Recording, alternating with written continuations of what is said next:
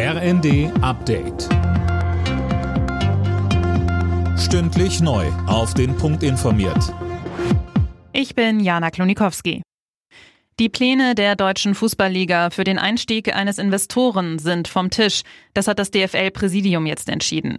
Den Beschluss für eine Investorensuche hatten Fans immer wieder stark kritisiert.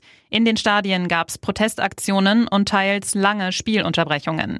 DFL-Präsidiumssprecher Hans-Joachim Watzke sagte.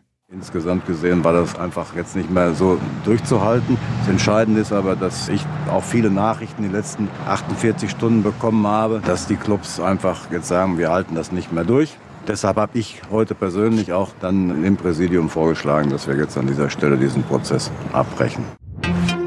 Ob und wann das Wachstumschancengesetz in Kraft tritt, ist weiter unklar. Zwar wurde im Vermittlungsausschuss ein Kompromiss erzielt, der wurde aber nur mit den Stimmen der Ampelparteien verabschiedet. Ob die Union dem Gesetz bei der nächsten Bundesratssitzung Ende März zustimmt, ist offen. Sie fordert weiter, dass die Ampel die Kürzungen bei den Agrardieselsubventionen zurücknimmt.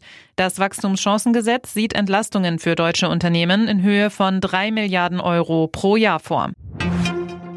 Wichtiger Schlag der Polizei gegen illegale Schleuser. Bei einer bundesweiten Razzia mit Schwerpunkt in NRW ist eine Vielzahl von Haftbefehlen vollstreckt worden, erklärte Innenministerin Faeser.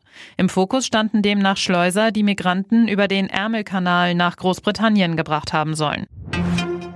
Der Bund deutscher Kriminalbeamter hat einen Stopp der Cannabis-Teillegalisierung gefordert. Das Gesetz sei ein praxisuntaugliches Regelmonster, das die gewünschten Ziele nicht erreichen wird, sagte BDK-Chef Peglo den Funke-Zeitungen. Morgen soll der Bundestag über das Cannabis-Gesetz abstimmen.